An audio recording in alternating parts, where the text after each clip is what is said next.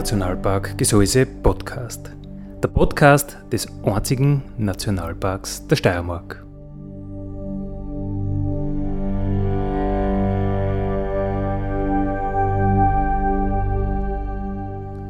Alle zwei Wochen neu mit Themen aus dem Nationalpark Gesäuse und aus der Nationalparkregion. Daddy,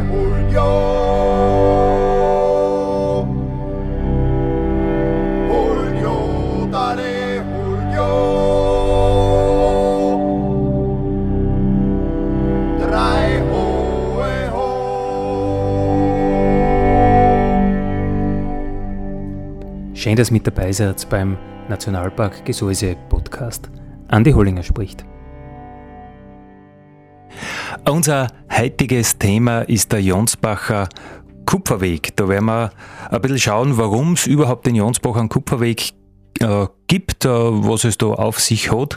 Wir werden wahrscheinlich draufkommen, dass das eine jahrhundertealte Geschichte hat. Äh, mein Gast heute ist der Josef Hasitschka. Sepp, grüß dich. Grüß euch. Der Jonsbacher Kupferweg ist heute unser Thema. Ähm, Josef Hasitschka, warum äh, Jonsbacher Kupferweg? Ich sehe dort nirgends ein Kupfer. Wir schon. Und zwar an allen Städten der, auf den Almen finden wir noch Kupferschlacken. Die sind dreieinhalbtausend Jahre alt. Wir haben ein Kupferbergwerk, das jetzt ein Schaubergwerk ist in der Radmer. Und wer genau schaut, der findet in diesen seltsamen äh, braunen äh, äh, Stöcken im Kristallin in der Grauwackenzone, gleich anschließend an die an das im Gseis noch, äh, findet er dort eigen, äh, eigenartige glitzernde Punkte und das ist der Kupferkies. Allerdings wie das abgebaut worden ist und äh, wie es äh, in uralter Zeit auch verwertet worden ist, davon können wir jetzt in der Stunde reden. Das heißt, Kupfer, äh, metallisch gibt's natürlich nirgends zum Sehen, sondern es gibt Kupfererz und da brauche ich mhm. ein bisschen äh, äh, ja, eine Fachkenntnis, dass ich das einfach identifizieren kann als solches, oder? Ja, die habe ich nicht gehabt, ganz einfach. Die habe ich als, als Ranger, als als übrigens ein Deutschlehrer und Geschichtelehrer, der weiß von Kupfer relativ wenig, aber das habe ich mir angeeignet. Ich habe ein paar sehr nette äh, Freunde den, im sogenannten Montanhistorischen Verein, hauptsächlich Leobner, Professoren und so weiter, die seit Jahren dort oben äh, forschen, äh, Schmelzplätze erforschen und so weiter, äh, gescheite äh, Aufsätze geschrieben haben und das hat mich interessiert. Mir hat aber mehr interessiert, nicht so sehr die Theorie und so weiter, wie gewinnt man das Kupfer, sondern wie, wie hat es in der Praxis ausgeschaut. Und da habe ich mich ein bisschen auch als Höhlenforscher ein bisschen in die Bergwerke, in die alten Bergwerke hineingetraut und das hat mich fasziniert und allmählich haben die gesagt, okay, mach was da draus. Und seit zehn Jahren arbeite ich, erarbeite ich quasi die Geschichte des Bergbaues in, in Jonsbach. In zwei Zeitebenen, die heute schon genannte Bronzezeit, das ist vor 3500 Jahren circa, und aber auch die neuzeitliche äh, Kupferarbeit in der Radma, übrigens auch in Jonsbach hat es zu der Zeit Stollen gegeben, äh, das ist vor 350. Also die zwei Zeitebenen, das passt recht gut und das vergleiche ich dann oft miteinander. Äh, momentan gibt es ja keinen äh, Abbau von Kupfererzen, weder in der Radmann noch in Jonsbach, aber es war da sehr, sehr, sehr rege Tätigkeit scheinbar zu verschiedenen Zeiten. Ja, na, die, die, das Seltsame ist, wir wissen so wenig. Es ist so vieles verloren gegangen, selbstverständlich aus der Bronzezeit, also da klarerweise aber auch vor 350 Jahren. Wir sind da drauf gekommen, äh, dass einiges nicht klar ist wie es zum Beispiel Kupfer dann verwertet wurde, immer kleiner äh, gemahlen wurde oder wie man das taube Gestein vom Kupferkies trennt. Alles das ist eigentlich in der Praxis verloren gegangen. Die heute natürlich maschinell und so weiter kann man das, kann man das noch nachvollziehen, kann man das nachmachen, aber die mühsame Arbeit da dieser Bergleute, übrigens auch der Zurbringer oder der ganze äh, Proviant, der Transport und alles das, äh, das habe ich versucht auch noch in verschiedenen Kapiteln dann zu erörtern. Das heißt, in Wirklichkeit werden das meiste damals anklärende Jobs gewesen sein. Ich sag dir das, so tust das und keiner hat das aufgeschrieben. Und wenn man das dann einfach nicht mehr braucht hat, ist das ganze Wissen verloren. Ja, ja, also man kann das, man braucht man jetzt nicht das in historische Details geben. Wir wissen nicht einmal, wer diese Leute, die das Kupfer da erstmals gefunden haben, wer das waren. Also wir können vermuten, das waren die gleichen Leute, die in Hallstatt zu der Zeit Salz abgebaut haben. Und da machen wir Schlüsse, wie sie gekleidet waren im, im Hallstatt, in diesen alten, äh, verschütteten äh, Stollen, haben die Archäologen zum Beispiel Textilien, die gut erhalten waren, äh, haben sie ausgegraben oder Lederflecke und wir können, oder Bergkraxen, und das können wir erschließen, drei Tage Reise, Reisen weiter, zur gleichen Zeit werden sie es wohl ähnlich gemacht haben. Und das ist die, dann das Spannende, wir nehmen also auch andere Archäologen herein aus Hallstatt. Wir machen da nicht nur eine Nabelschau, nur in Jonsbach. Wir verbinden die beiden Täler, Radmar und Jonsbach und gehen darüber hinaus, also wissenschaftlich dann auf ganz Österreich natürlich. Das heißt, du hast jetzt an die zehn Jahre lang äh, mit deinen vielen Kollegen geforscht und der Jonsbacher Kupferweg ist jetzt sowas wie ein vorläufiger Höhepunkt oder, oder ja. ein, ein, ähm, ein Schaustück, was es da alles gibt? Ja, man, man könnte sagen, die, alle Einzelbeobachtungen meiner äh, Kollegen sind zusammengefasst auch in einer Produktionskette. Ich will nicht nur äh, zehn Aufsätze haben, wie man einen Schmelzofen äh, befeuert hat oder wie das gegangen ist und der Streit darüber, war das jetzt Fichtenholzkohle oder war das doch Buche, äh, das ist relativ dem Leser äh, uninteressant oder einer, der ein bisschen was schauen will. Ich mache die Produktionskette vom Suchen des Kupfers, nach was sind gegangen, wahrscheinlich nach den, nach den Farben, braun, grün und blau, so grün und blau sind nämlich die Kupferoxide, braun ist das Eisen. Und während dort hat einmal was versucht haben. Dann haben sie sich von oben praktisch hineingegraben ins, in den Jordi Kogel, in die Blesch eine, das sind die eigentlichen Erzberge des, ja, von Jonsbach oder auch weiter, weiter drüben in der, in der, in der Rotleiten, drüben in der Winterleiten, überall dort wurde schon in prähistorischer Zeit Kupfer abgebaut und wie hat man das gemacht? Also nicht nur in Stollen, man hat einfach ein Loch, ein Gruben hat, hat man graben mit Pickeln und hat man halt bisschen was herausgeholt, hat's in Bergkraxen zur nächsten Ebenen oder Halbebenenstelle getragen und hat's dann, und das wäre da schon der nächste Schritt, äh, hat's dann versucht zu trennen. Das Taubegestein vom äh, eigentlichen schönen guten Kupferkies, den man weiterverarbeitet, den man weiter vermahlt. Da kommt dann Wasser dazu, dass man es noch weiter trennt. Und dann erst ist die Möglichkeit, dass man es in Schmelzöfen zuerst einmal röstet und dann in Schmelzöfen mit viel, viel Hitze äh, dann äh, schmilzt. Man hat doch über 1000 Grad, 1070 Grad braucht, das ist der Schmelzpunkt. Übrigens, die Kupferzeit ist vor der Eisenzeit, weil es leichter war, Kupfer zu schmelzen mit 1070 Grad, als das Eisen mit 1500 Grad. Also so ist eine sinnvolle äh, Ergänzungskupfer war leichter früher auch zu gewinnen.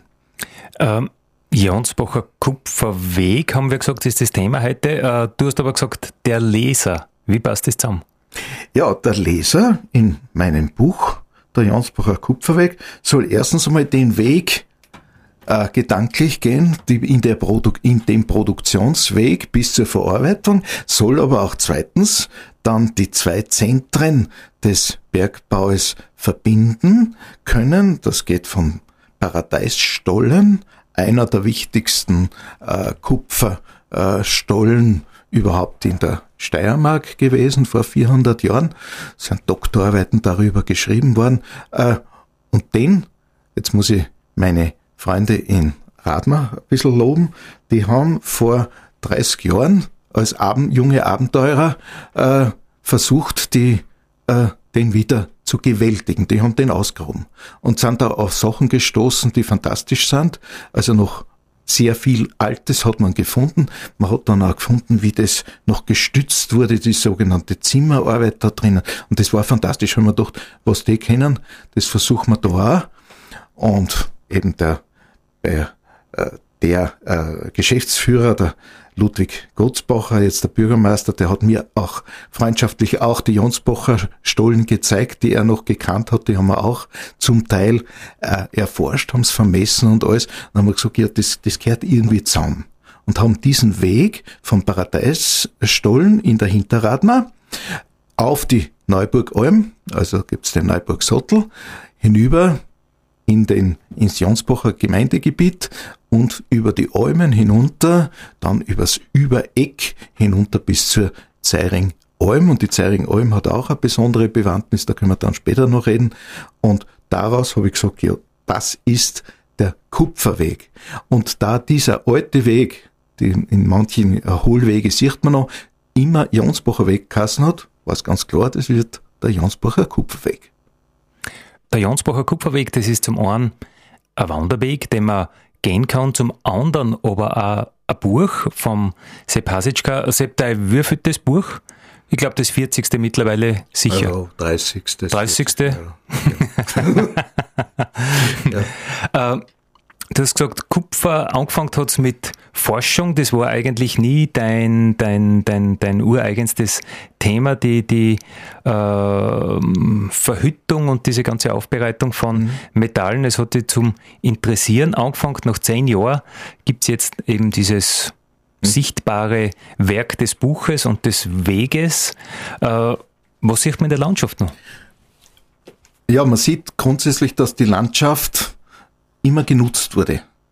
Ich, ich, ich bin als Historiker Nutzungshistoriker. Ja, also was war, habe ich über Wald, äh, Forstwirtschaft, über die Almen geschrieben, über die Siedlung und jetzt auch über den Bergbau. Und was brauchst du da in der Landschaft? Und oder was was kann man daran noch erkennen? Oder wurde übernutzt? Manchmal bei einigen Bergbauern in den hohen Tauern drinnen sieht man die Übernutzung, also auch äh, Kontamination von diesen riesigen Halden und so weiter. Das ist im Jonsbacher Bereich wenig. Man sieht nämlich noch, wenn wir bei den Halden bleiben, man sieht unterhalb von den vermuteten Bergbauern, siehst dann plötzlich einmal so knockerte Stellen. Die Jonsbacher nennen sie die Zunderflecken. Zunderflecken, als ob es dort brennt hat und ob als ob dort jetzt eben deswegen nichts mehr wachsen kann. Dabei ist es die Kontamination durch die äh, Durchdringung von Schwermetallen, die eben auch mehr oder weniger giftig sind. Äh, man kann an diesen Flecken merken, da wächst nahezu nichts mehr. Aber die Haldenflora, die, die schafft es. Das ist die Steinnelke, das ist ein Alpenampfer, das sind gewisse Moose oder die Brettwurzler, die, die Fichte. Die Wurzler hätte keine Chance, gell, der wurde vergiftet. Und solche Sachen, auf das möchten wir die Leute hinweisen. Da hast du hast eine uralte Bergwerkshalde oder du findest auf Almen, äh, auf den freien Flächen, irgendwo, wenn du genau schaust, auch am Weg, findest noch einen, so einen schwarzen, äh, Schlacken, ein Schlackendrum mit grünlichen äh, Einsprenkelungen. Das ist das oxidierte Kupfer und das findest du sogar neben der, neben den Weidekühen. Also dort irgendwo tief unten ist in, in der, äh, drinnen in der Erde ist vor dreieinhalbtausend Jahren dieses Kupfer, man sagt verhüttet, also geschmolzen worden. Und wenn ich da die darauf hinweise, oder auf einer, auf einer Alm liegen zwei große äh, solche Kupferschlacken. Der Halter zeigt es mit Be Begeisterung herum. Dann sagen wir, fotografiert es und dann legen wir es wieder zurück. Also äh, wir haben auch diesen Naturschutzgedanken, wenn ich etwas sehe, dann muss ich es nicht mitnehmen. Darf ich eigentlich auch gar nicht. Und wie es mit den Bleimerln ist, so soll es auch hier mit diesen äh, Zeugen von einer äh, wahnsinnig langen äh, Bergbautradition äh, soll das genauso geschehen. Aber das mit den Zunderflecken, das muss man noch einmal erklären. Äh, äh, ich habe mir gedacht, okay, da ist jetzt ein Erz äh, gefunden worden und dann ist ja der Metallteil ausgenommen worden. Äh, warum sind dann auf den, auf den Schutthalten dann Schwermetallverseuchungen? Ja, diese Schwermetalle, Kupfer, Eisen, äh, die bilden auch Lösungen diese Vitriole und so weiter, in dem Moment, wo es dann mit Wasser in Verbindung ist, im Laufe der äh, Jahrtausende Regenwasser und so weiter, dann oxidiert und bildet auch giftige Lösungen. Das ist das eine. Andererseits war dieses Erz nie rein. Es ist ein Bleivergift. Blei, äh, Beimengungen drinnen. Auch das ist drin. Arsen ist drin, Wismut ist drinnen. Das habe ich erst mit der Zeit von den gescheiten Geologen und von den Mineralogen dann erfahren. Dann hat's mich fasziniert. Dann haben wir Proben eingeschickt und haben dann die Analysen bekommen, konnten eruieren, wie sorgfältig dort schon sortiert worden ist. Also nur mehr wenig Kupfer drin, aber sehr, sehr viel Eisen natürlich drin. Und das hat mich eigentlich fasziniert. Und im Grunde genommen bin ich also jetzt auch wissenschaftlich in der, in der Haldenforschung tätig. Das ist eine seltsame Sache, äh, die eigentlich weitgehend noch unbekannt ist, aber sie ist das Missing Link zwischen dem Bergbau und dem Schmelzprozess. Mhm. Äh, heute ist natürlich Kupfer ganz, ganz, ganz wichtig. Wir brauchen das überall, wo wir mit Strom zu tun haben. Äh, für was haben die Leute früher das Kupfer braucht? Warum war das wichtig?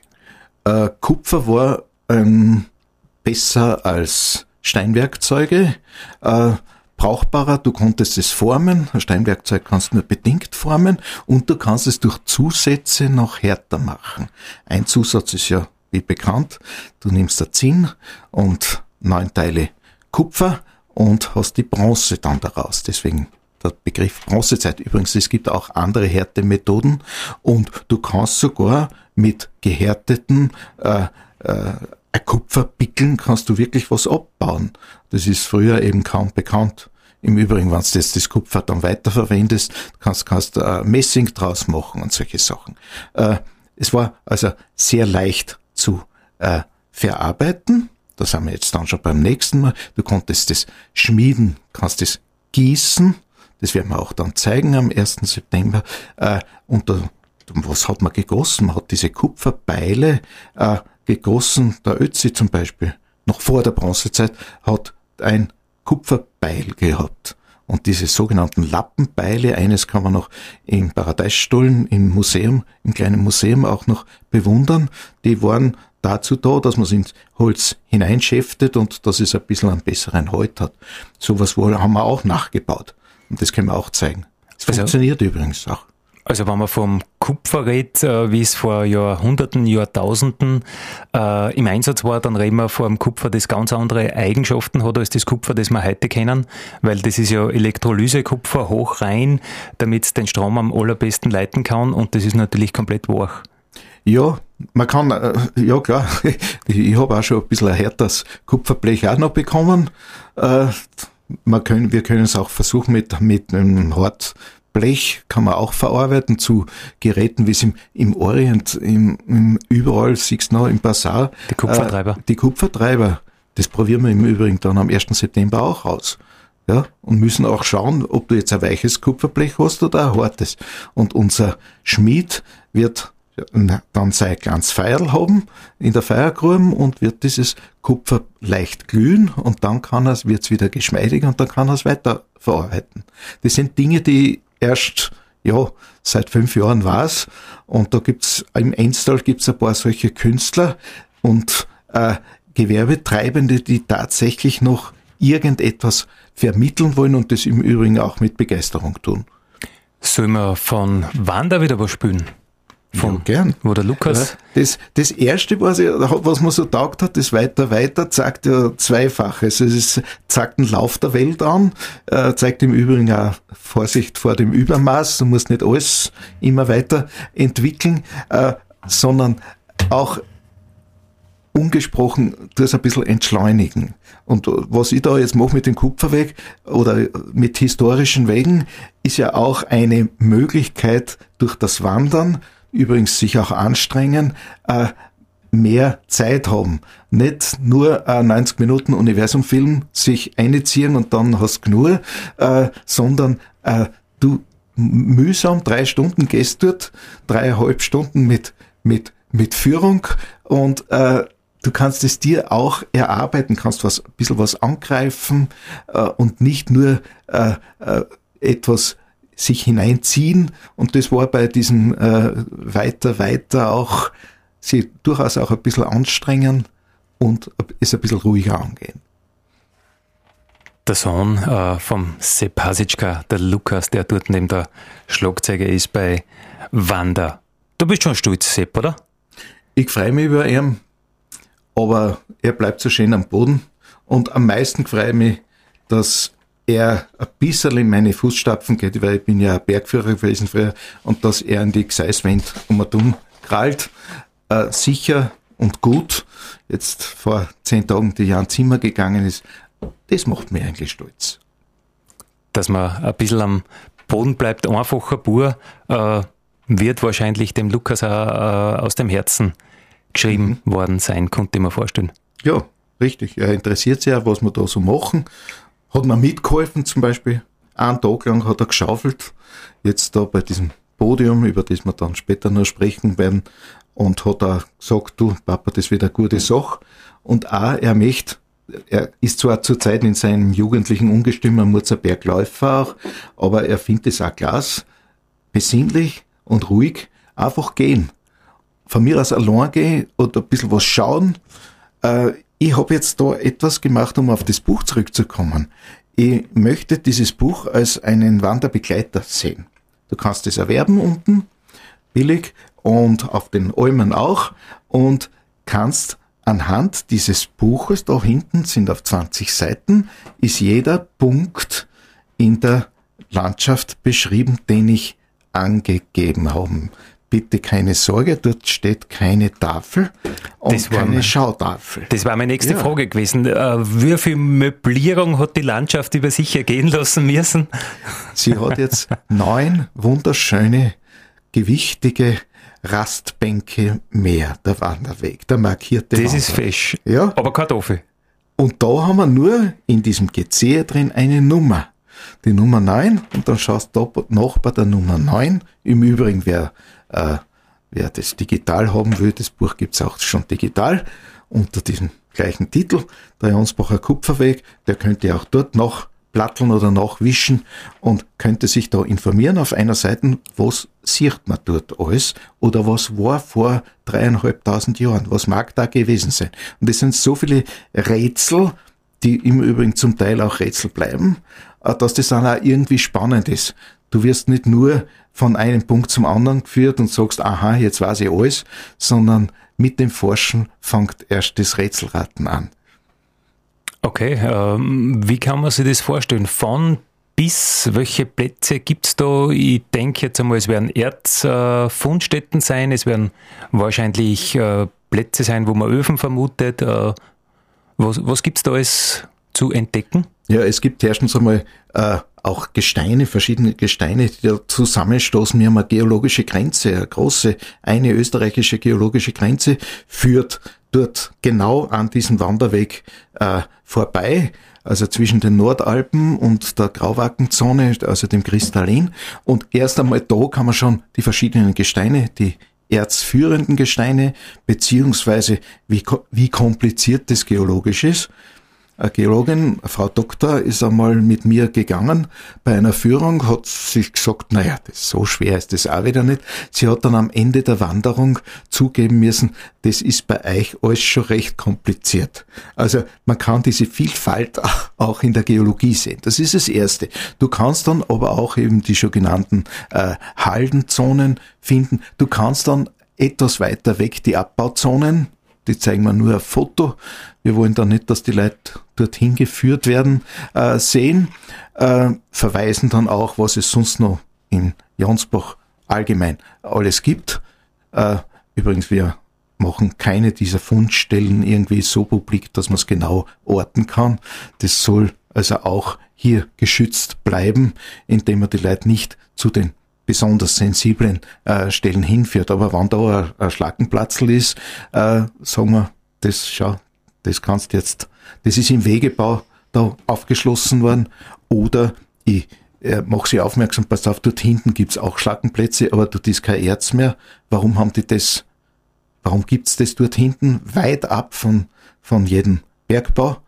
Bis wir dann draufkommen auf eine Besonderheit des Schmelzprozesses wie wir schon gesagt haben, du brauchst viel Hitze und du brauchst eben die Holzkohle und die Holz, das Holz wächst nicht überall. Und bald einmal war vermutlich auf den Almzonen, auf den Gunstlagen war das Holz weg und da musste man andere Holzkohlenreservate suchen und hat das äh, schon äh, das äh, fast reine Erz hat es in den Buckelkörben dann hinübergetragen. Weit hinein in die, in, in die Mitte des, des Nationalparks. Auch dort haben wir noch diese Schlacken gefunden. Ja, das macht schon Sinn, dass man eigentlich das Erz äh, der Holzkohlen nachtragt, weil so als Faustregel habe ich einmal gehört, äh, du brauchst 10 Kilo Holz für 1 Kilo Holzkohlen und du brauchst 10 Kilo Holzkohlen, damit du 1 Kilo Erz aufschmelzen kannst. Das heißt, äh, vom Gewicht her brauchst du das Zehnfache an Holzkohle. Also ist es ja logisch, dass du das mhm. Erz mhm. hintragst. Äh, und hat natürlich auch viel, viel weniger Volumen. Das heißt, ja. das, haben Sie das gleich glaubt oder ist das gängige Meinung, dass man das Erz nachtragt? Ich hab's auf, äh, ich gehe jetzt da in die, in die Zeit von vor 350 Jahren. Da gibt's ganz genaue Aufschriften, äh, Vorschriften, äh, das sogenannte Walddomus, wo jedes, jede Waldparzelle zugeteilt wurde. Und dieser Radmarer Paradeisstollen und die anderen dortigen Stollen sind eine Riesenkonkurrenz gewesen für den viel größeren Bergbau, Eisenbergbau in, äh, in Eisenerz und in Vordernberg und Innerberg und die waren die äh, für die war der, dieser Kupferbergbau war ein arger Konkurrent, den haben sie bekämpft. Denen haben sie die Proviantlieferungen weggegessen. Die haben ihnen weit, weit weg, 17 Kilometer weg von, äh, vom Radmar in der Flitzen äh, haben sie dort ihnen die, die Holzkohle zuge, zugeteilt. Man hat es mühsam äh, herüber transportieren müssen, eben wieder auf diesem Jonsbacher äh, Kupferweg. Und alles das hängt, da, da kommst dann plötzlich drauf, eigentlich die Almhitten haben auch äh, eine Beziehung. Ich habe auf manchen Almhitten habe ich auch das gesehen und sag zum Beispiel auf der Zeiringer Alm, äh, unten, dort wurde das, der Proviant für die Radmarer äh, gesammelt und dann hinüber transportiert über, äh, mit den Saumtieren. Also es waren die sogenannten Hebalmen auch. Das wurde dann umsortiert und äh, beziehungsweise die Holzkohle herüber oder Erz hinüber, beziehungsweise Arbeiter. Es war ein reges Kommen und Gehen auf den Almen und auf diesen Kupferweg. Das heißt aber, ähm, da waren ganz, ganz viele verschiedene Leute involviert. Da, da, da war, es war eigentlich äh, Anstellung für alle.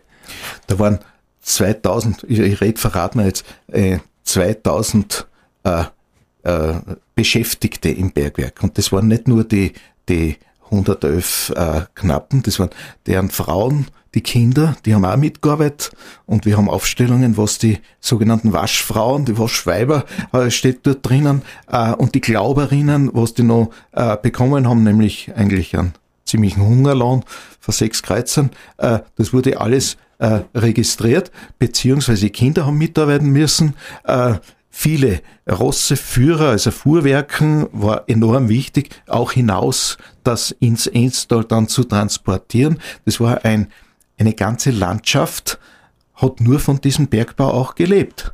Also auch die Jonsbacher dann.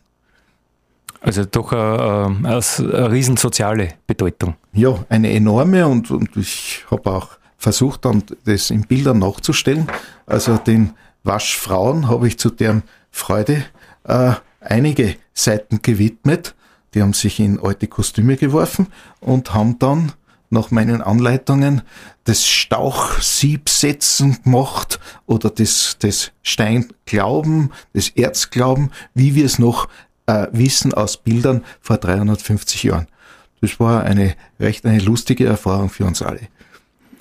Wir reden ja heute über den Jonsbacher Kupferweg und da wird es eine offizielle Eröffnung geben. Also ich glaube, der Weg ist ja auf bestehenden Wegen geführt. Also das ist jetzt baulich nicht irgendwas Neues. Kann man immer gehen, kann man auch schon, hat man auch schon vorher gehen können. Aber es wird eine Eröffnung geben. Sepp, äh, wie wird das ausschauen? Um ab 9 Uhr wird in der Radmar, in der Hinterradmar, wird es einen eine kurze Erklärung geben, vielleicht ein paar Worte auch noch von anderen. Äh, ich stelle das Buch vor. Aber Datum ist der 1. 1. September, September, Samstag, der 1. September. Aber wir werden uns nicht lang aufhalten, sondern eine Stunde später gehen wir in mehreren Gruppen vielleicht, äh, wann nur Leute kommen, äh, gehen wir weg. Bei der Gelegenheit ein bisschen aufpassen. An diesem 1. September ist das Gesäuse der Gesäuseeingang gesperrt, aber es gibt eine Möglichkeit mit Gesäusetaxi. Da ist die große Baustelle von der ÖBB, ÖBB beim und Gesäuseingang. Äh, beim Gesäuseingang. Mhm. Also eine, eine Totalsperre. Mhm. Äh, die Möglichkeit eines Überganges im Shuttle und so weiter bitte beim Gesäusetaxi zu erfahren und eine, oder sonst wer mit dem Auto kommen will, bitte den Umweg über das Erb und über äh, Großreifling zu machen und dann kommst du eh relativ schnell nach, nach Radmar hinein. Und auch drinnen beim Rückweg, Jonsbach, Radmar, wer dort ein Auto hat, hätte die Möglichkeit mit dem Gseis-Taxi dann intern, also auch wieder abgeholt zu werden. Das ist überhaupt kein Problem. So, und dann gehen wir. Dann gehen wir alles zusammen mit den äh, äh, Erklärungen, mit den gescheiten Erklärungen. In vier Stunden sind wir drüben bei der Zeiring Alm. Bei der Zeiring Alm dann äh, meine Helfer äh, in einem also ein großes Zelt auch schon aufgebaut. Und dort gibt's ein Podium, kann man sagen, 2,70 Meter mal 2,70 Meter, mühsam aufgebaut und eine totale Geschichtsfälschung, weil das hat's früher nicht gegeben. Als Arbeitsfläche hat man den Boden benutzt früher. Und auch die Orientalen, äh, die, die Kupfertreiber machen das heute auch noch unten am Boden. Äh, aber das wollen wir den Besuchern da nicht zumuten, dass da hockerln oder im Schneidersitz dann arbeiten und mithelfen und haben in diesem 80 Zentimeter Podium einiges aufgebaut. Und da fangen wir jetzt eben an. Du kannst Kupfererz klopfen, das nehmen wir von oben dann auch ein bisschen, ein paar Proben mit und kannst dieses äh, Kupfer äh, den Kupferkies, der so blinkt, den kannst kannst dann bewundern, kannst es dann weiter malen äh, mit Mahlsteinen und dann ein Aufbereitungsprofessor kann euch sogar dann sagen, wie Kupfer gewaschen wird. Tatsächlich, man könnte es, so ähnlich wie, den, wie die Goldwäsche es machen. Und du könntest es auch in einem äh, digitalen Mikroskop dann anschauen, auf einem Laptop, was, ihr, was man da herausgewaschen und gefunden hat. Sogar vielleicht, äh, wenn wer was gefunden hat, in einem kleinen Lederbeutelchen mit heimnehmen. Oder dann zuschauen bei da wird gegossen. Also wir zeigen den, den, den Schmelzofen nur andeutungsweise, so wie, wie man ihn heute äh, bei Ausgrabungen gefunden hat, also nicht funktionsfähig. Da drinnen ist mit Holzkohlenfeuer wird schon äh, die, der Guss vorbereitet. Den hat ein sehr lieber Freund, hat schon Gießformen und zwar nach alten bronzezeitlichen Motiven hat er kleine Gießformen vorbereitet und einer, einer hat sogar eine Pfeilspitze vorbereitet und da machen wir mit Zinn, Zinn war ja auch in der Bronze, ein Teil der Bronze, äh, mit Zinn äh, sehr einfach äh, wird dort gegossen. Und auf der anderen Seite drüben unser schon genannter Kupferschmied, der beginnt dann mit dem Treiben von kleinen Schüsseln. Das haben wir schon ein bisschen was vorbereitet und zeigt alle Künste, wie man das auch wieder glühen, äh, glühen muss äh, und dass es sich wieder entspannt. Dann hat er seine Punzen mitgebracht, die es, müssen wir gestehen, in der Bronzezeit noch nicht gegeben hat. Äh, Stahlpunzen. Ansonsten haben wir mit Eisen fast nichts zu tun. Dort bei dieser äh, Experimentierstelle. Und dann kannst du sogar noch aus Blech, aus Kupferblechstreifen kannst du Armbandeln probieren und ein bisschen was hineinpunzieren, vielleicht da, das Bergwerksgezehe oder ein Datum. Und es ist für jeden irgendwas dabei. Die Musik spielt äh, eine sehr, net, sehr nette das darf man ruhig nennen, das, das Merzel-Quartett wird uns aufspülen und dann werden vielleicht ein paar, paar Reden geschwungen, ein paar gescheite, aber vor allem, wir wollen ein Festel machen. Wir wollen zeigen, das ist jetzt einmal die Eröffnung, das wird nicht ständig dann äh, so verfügbar sein, denn die Leute kriegen nicht alle, äh, alle wieder zusammen, den, den Gießer, den Kupferschmied und so weiter, das kann man nicht zu allzu oft machen, vielleicht an besonderen Festen, kann man das vielleicht dann auch im nächsten Jahr wiederholen. Und da wird eben dann dieses Podium wieder abgeräumt, also bitte kommt's am 1. September, dann könnt ihr das miterleben. 1. September, 9 Uhr äh, in der Radmar geht's los beim Paradeisstühlen. Zu ergänzen wäre, wer die Wanderung nicht mitmachen will, der soll einfach äh, am frühen Nachmittag nach Jansbuch einfahren, zur Zeiringalm. Man kann bis unter die Hütte fahren auch, also, und kann dieses Festel miterleben. Das offiziell beginnen wir um, um 15 Uhr dort mit dem Feiern, kommen etwa um 14 Uhr über die Neuburg herüber und es gibt auch was Gutes zum Essen auf der Zeiringer Alm, das ist immer bekannte, gute Jausenstation.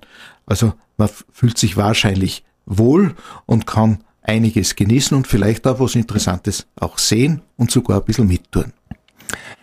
Am 1. September äh, 2018 um 9 Uhr in der Radmar geht's weg zur Eröffnung des Jonsbacher Kupferwegs und ab 15 Uhr wird dann gefeiert in Jonsbach auf der Zeiringer Alm. Äh, ich glaube, es ist aber zu betonen, Sepp, äh, mit dem Fest ist nicht abgetan, oder? Na, jetzt kann dann jeder sich dieses Buch um 14,90 Euro äh, besorgen und dann selbstständig gehen. Und dieses selber erwandern, wo kein gescheiter Führer ähm, einquatscht, sich hinzusetzen, das ist was Fantastisches. Selber noch das Tempo zu bestimmen, äh, auf, den, auf den Bänken zu sitzen, vielleicht in den Buchblättern, ich muss dazu sagen, wunderschöne Bilder auch drinnen und dann eigentlich das genießen und vielleicht ein bisschen zu erfahren, wie es früher vor tausenden von Jahren äh, hier, wie hier gearbeitet wurde. Die gute Nachricht für alle ist einfach, wann da die Buste ausgeht, dann hast du immer nur die Ausrede, jetzt muss ich im Birchel was nachlesen. Daddy